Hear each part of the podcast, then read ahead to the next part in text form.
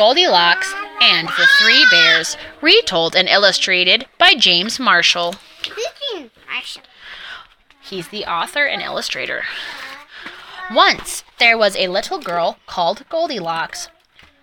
What a sweet child, said someone new in town. That's what you think, said the neighbor. One morning, Goldilocks' mother sent her to buy muffins in the next village. You must promise not to take the shortcut through the forest, she said. I've heard that bears live there. I promise, said Goldilocks. But to tell you the truth, Goldilocks was one of those naughty little girls who did exactly as they pleased. Meanwhile, in a clearing deeper inside the forest, in a charming house all their own, a family of brown bears was sitting down to breakfast. Patchouli! cried big old Papa Bear. This porridge is scalding. I've burnt my tongue. I'm dying, cried Baby Bear.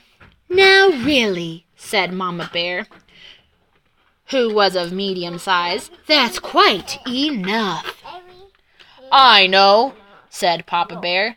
Why don't we go for a spin while the porridge is cooling? Excellent, said Mother Bear. So they got on their rusty old bicycle and off they went. Tra-la. A few minutes later, Goldilocks arrived at the bear's house. She walked right in without even bothering to knock. On the dining room table were three inviting bowls of porridge.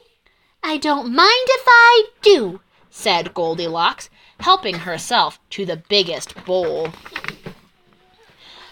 But the porridge in the biggest bowl was much too hot. Patooey! cried Goldilocks, and she spat it out. Next, she tasted the porridge in the medium sized bowl. But that porridge was much too cold. Then Goldilocks tasted the porridge in the little bowl, and it was just right. For her. Neither too hot nor too cold. In fact, she liked it so much that she gobbled it all up. Feeling full and satisfied, Goldilocks thought it would be great fun to have a look around. Right away, she noticed a lot of coarse brown fur everywhere. They must have kittens, she said. In the parlor, there were three chairs. I don't mind if I do, she said, climbing into the biggest one. But the biggest chair was much too hard, and she just couldn't get comfortable. Next, she sat in the medium sized chair, and that chair was much too soft, and she thought she might never get out of it. Then Goldilocks sat in the little chair, and it was just right. Then her broke it. Neither too hard nor too soft. In fact, she liked it so much that she rocked and rocked until the chair fell completely to pieces. The five piece. Now, all that rocking left Goldilocks quite tuckered out. I could take a little snooze, she said. So she went to look for a comfy place to nap. Upstairs were three beds. I don't mind if I do, said Goldilocks, and she got into the biggest one. But the head of the biggest bed was much too high.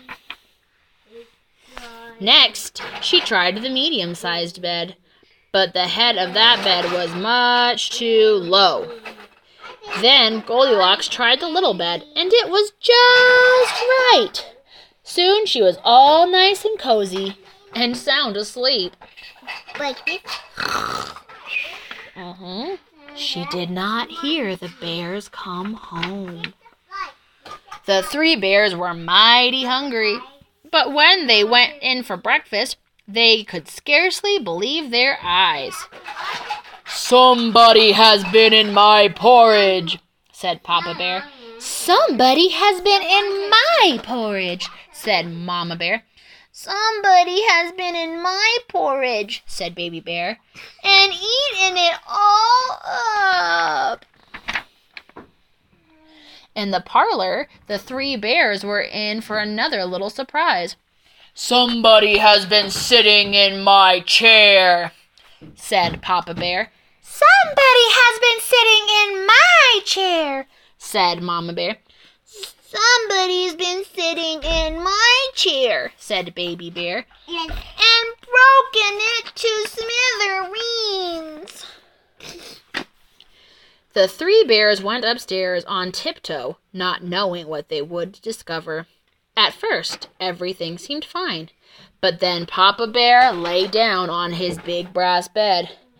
Somebody has been lying in my bed, he cried, and he was not amused.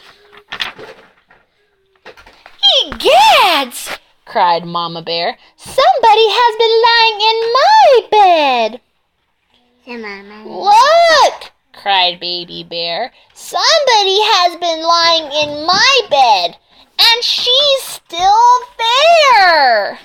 Who is it? Now see here! roared Papa Bear. Goldilocks woke up with a start, and her eyes nearly popped out of her head. But before the bears could demand a proper explanation, Goldilocks was out of bed, out the window and on her way home. Who was that little girl? asked Baby Bear. I have no idea, said Mama Bear. But I hope we never see her again. And they never did.